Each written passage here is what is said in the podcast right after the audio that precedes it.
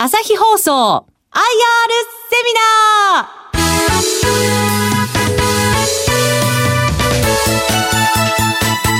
ー。この番組は証券コード9405東証一部上場朝日放送株式会社の IR 活動の一環としてお送りします。お話は朝日放送株式会社代表取締役社長脇坂聡さんです。聞き手は兜町カタリスト櫻井英明さんです。この番組は9月9日に東京で開催した IR セミナーを収録したものです。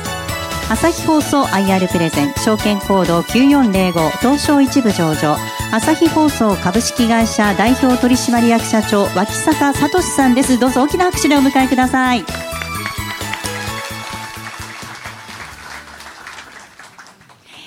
えー、朝日放送株式会社は西日本最大規模の民間放送会社です。ラジオとテレビの兼営で、テレビはテレビ朝日系列です。テレビでは M1 グランプリ、みんなの家庭の医学、新婚さんいらっしゃいなどの人気番組を制作。グループの住宅展示場事業は業界大手となっております。えー、それでは脇坂社長どうぞよろしくお願いいたします。お願いします。はい。えー、皆さん、えー、こんにちは。えー、朝日放送社長脇坂でございます。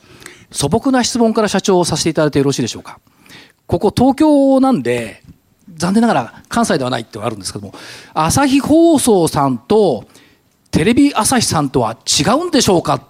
ていうすごい素朴な質問から失礼ながらさせていただいてよろしいでしょうか、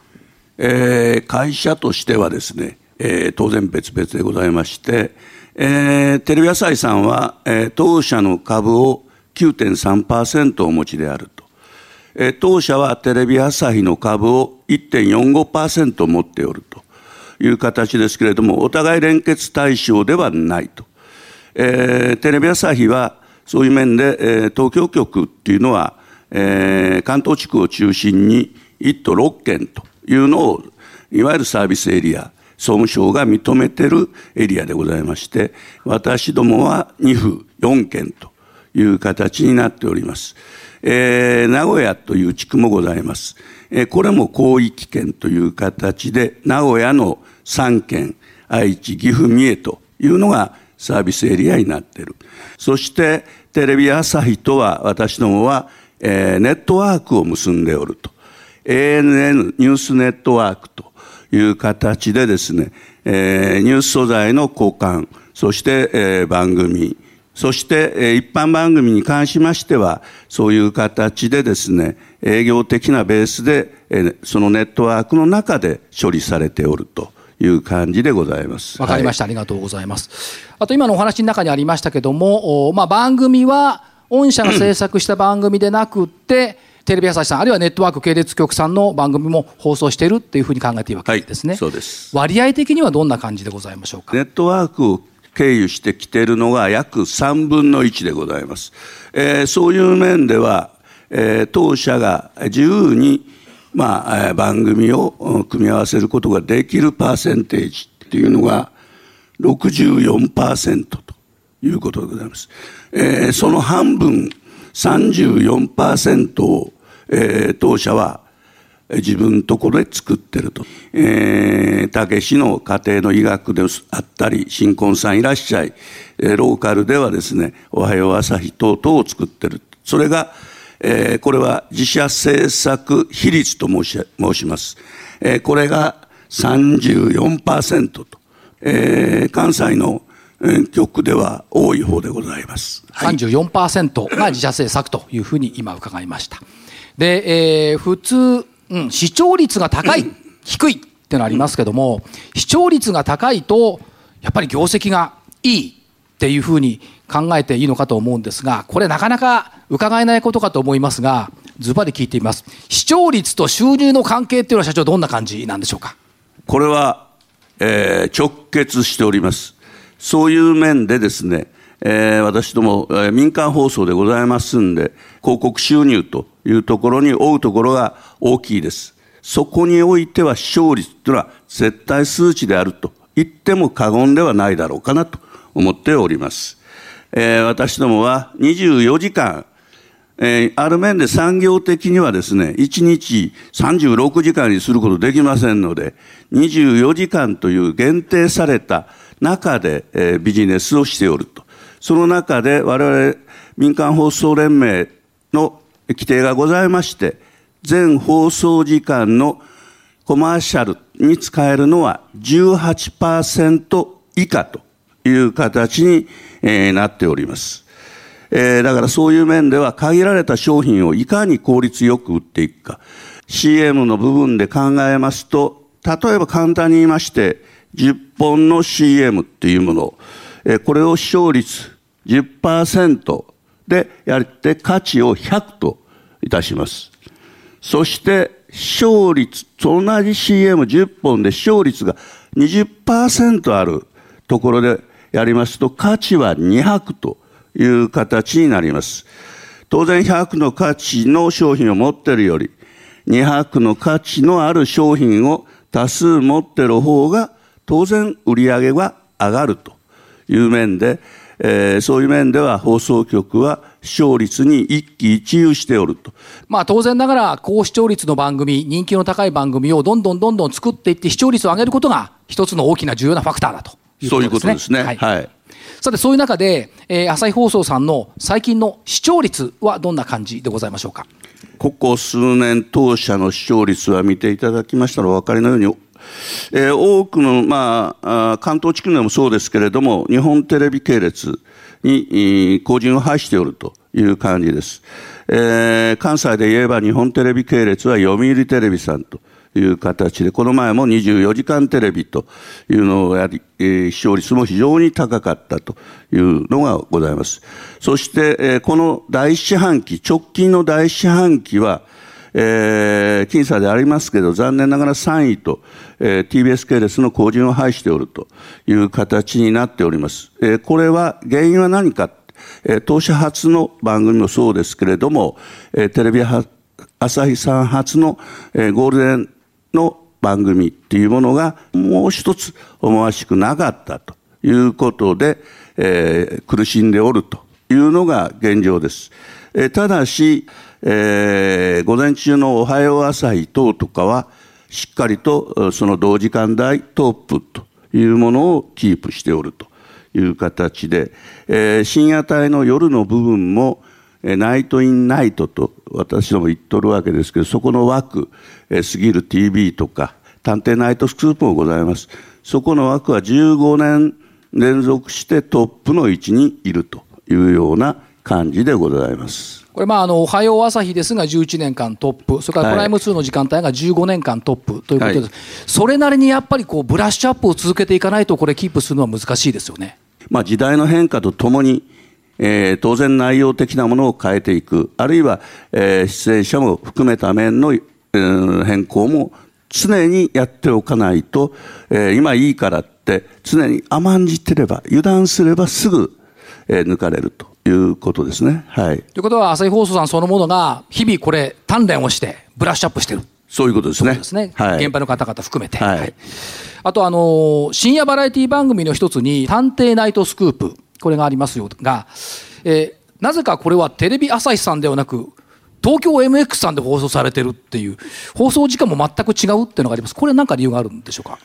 以前、テレビ朝日さんにネットで送ったこともございますけれども、はい、まあ、テレビ朝日さんは、えー、独自でお作りになっている番組が多いという形ですので、えー、リピートするっていうか、そういう枠そのものがないという形になります。この探偵ナイトスクープも、1988年、えー、3月から、えー、スタートしておりますんで、今29年、来年が30年という感じになります。で、今、MX さん、そして、えー、テレビ神奈川さん、えー、テレビ埼玉さん、えー、栃木テレビと、そういう面では関東エリアは探偵ナイトスクープっていうのは、えー、カバーできてるだろうと。えー、当社の番組販売という形態なんですけれども、えー、これに関して探偵ナイトスクープは全国の35局、そういう面では日本全国どこも漏れてないというような、まあ、えー、バラエティの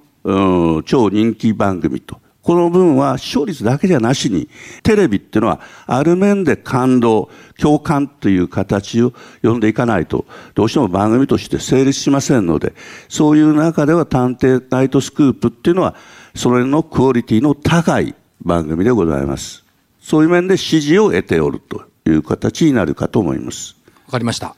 えっ、ー、と、朝日放送さん、えっ、ー、と、別の話題になりますが、同業他社との比較っていうので見ていくと、どんな位置になりますでしょうか？えっと、関西では上場しているのは、えー、当社だけでございます。ただし、売上等に関しましては、ラテ経営局という立場で、えー、関西では売上はナンバーワンでございます。ただし、東京来ますと、東京のキー局という、えー、5局、まあ、テレビ朝日、TBS さん、日本テレビさん、CX さん、えー、テレビ東京さんというような形になりますけれども、その後、だ日本で言えば6番目の立ち位置であるという感じになります。そして2016年度の営業利益は6%ということで、営業利益率そのものは日本テレビに次いで2位と。えー、配当利回りに関しては、えー、昨日の終値で見ますと2.37という形で、えー、フジテレビに次ぐ2位と、えー、PR は13.24ということで、まあ、えー、東証一部同業他社で一番、え、パフォーマンスは良いと言えるんではないだろうかなと。これ見てると、営業利益率、それから配当利回り、え PR はこれトップですからね。という、非常にこういう数値の方は上の方になってきてるっていう部分がありますんで、えー、キーワードを一つ割安感というのがね、出てくるのかなという感じがします。で、それを踏まえまして、えっ、ー、と、最近の業績面の展開はいかがなもんでございましょうか。えー、っと、2016年度はですね、おかげさまで第4四半期、えー、これのですね、テレビ広告収入が増えました関係上、えー、増収になっておるという形で、えー、増収増益だったわけですけれども、第四半期に関しましては、えー、残念ながらテレビ広告収入というものが頭打ちという形で、えー、予想では通期では減収減益予想という形になっております。その主な要因というのは、全国ネット番組で昨年から比べて、えー、当社制作の全国ネット番組というものの本数が大幅に減ったということ。それと、先ほど申し上げましたように、加えて、テレビ朝日、当社初の、うん、全国ネット番組の視聴率というものが厳しかったということで、えー、あります。えー、今後、だから第二四半期も同じような感じに推移はしておりますけれども、第三四半期からは、えー、番組のラインナップを変えることにおいて、えー、反転構成を図っていきたいなという考えております。反転構成のために今後の対策、視聴率をどう上げていくのかっていう対策っていいますか、今後の展開、このお話はいかがえー、10月から、えー、テレビ局はですね、4月、10月という形でですね、えー、番組変えていきます。模様替えをいたします。えー、そういう中でドラマ等もに関してもそうですし、思い切った編成の中では、えー、サンデーライブという番組、これ10月から、えー、午前5時50分から、えー、8時30分まで、えー、2時間40分の長丁場という形で、スタートさせます。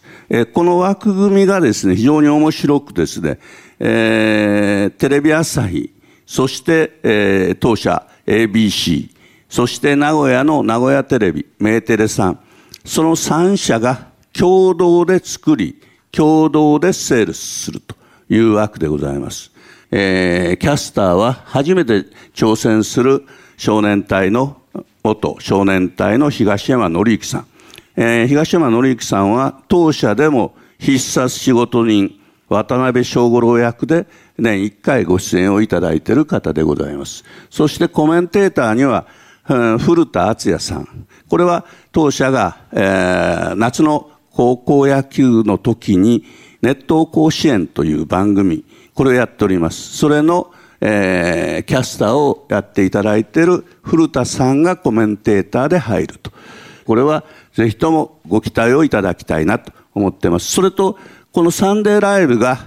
朝の時間帯でライブであるという感じになりますんで、えー、当社は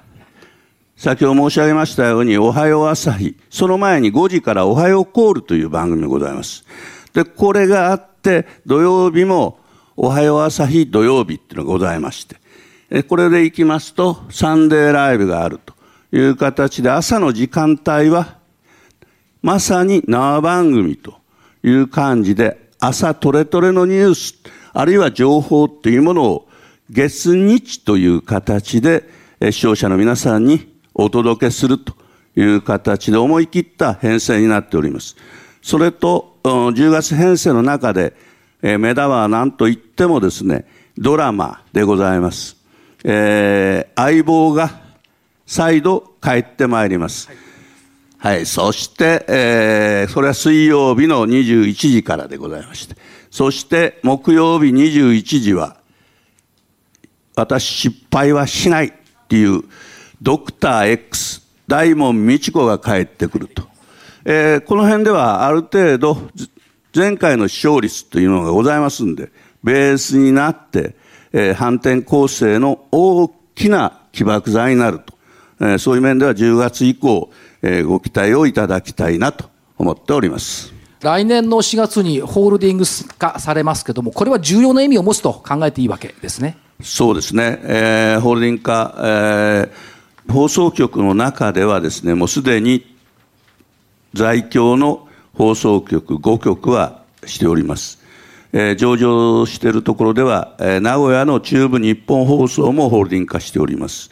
えー、RKB 毎日で九州の、えー、放送局も、これは上場企業ですけれどもしております。えー、大阪では、えー、毎日放送と、これは TBS 系ですけれども、えー、この4月から、今年4月から、えー、ホールディング化をしておるという現状です。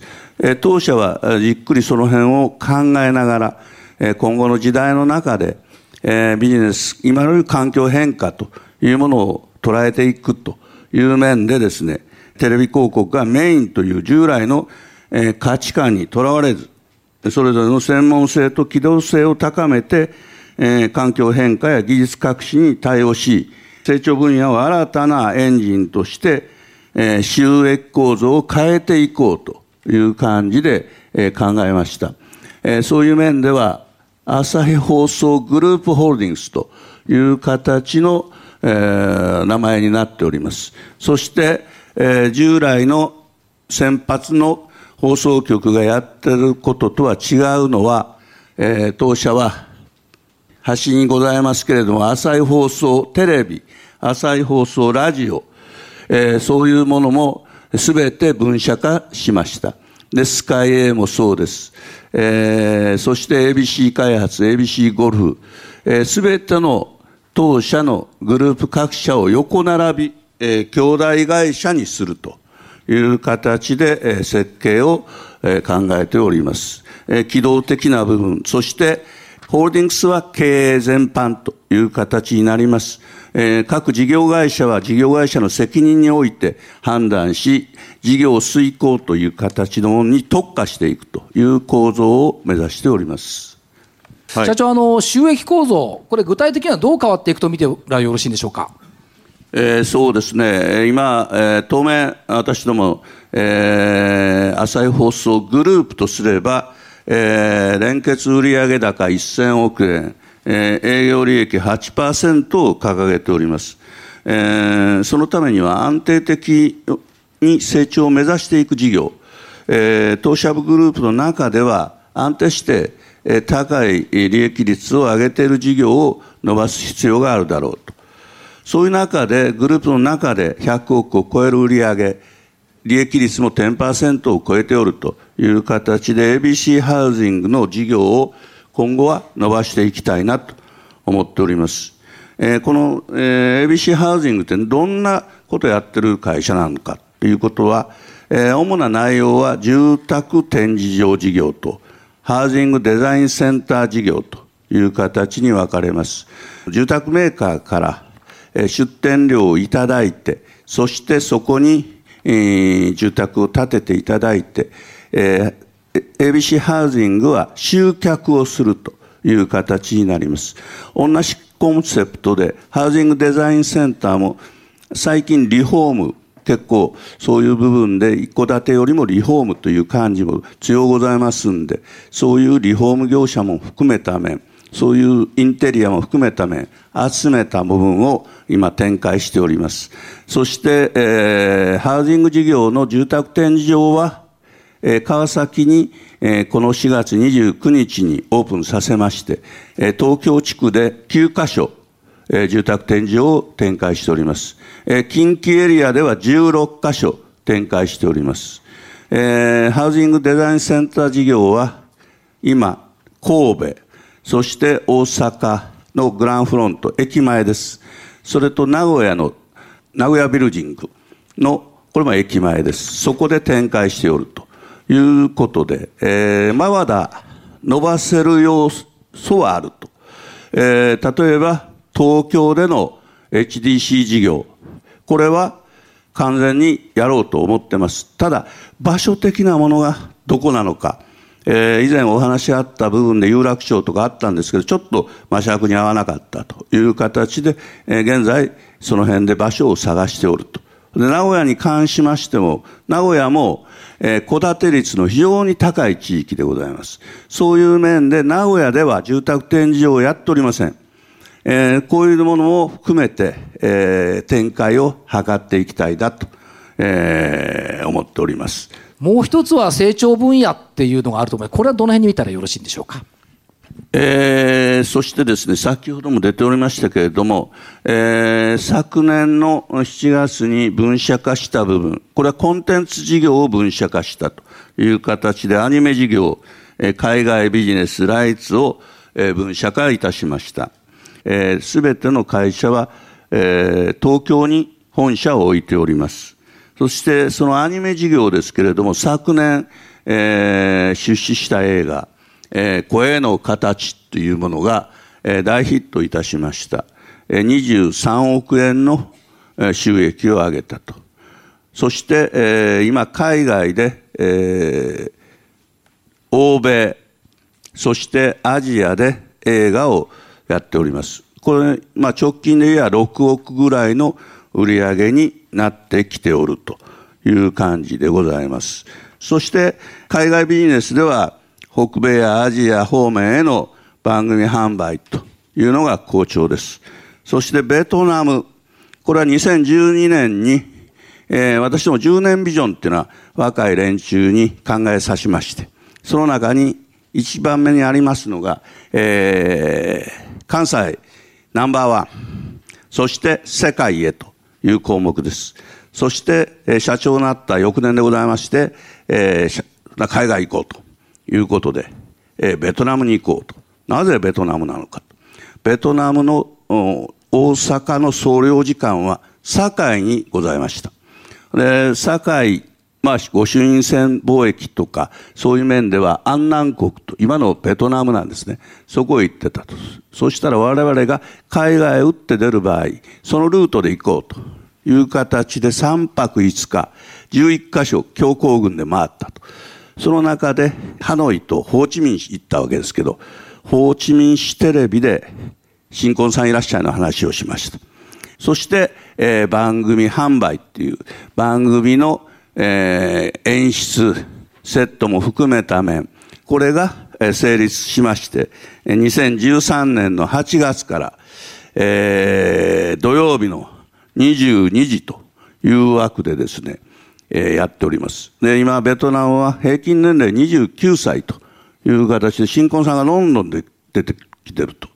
えー、日本では新婚さんご覧になって、かなり下ネタも多ございますけれども、ベトナムではそこまではちょっと検閲引っかかりますんでないんですけれども、最近で放送をちょっとチェックしてますと、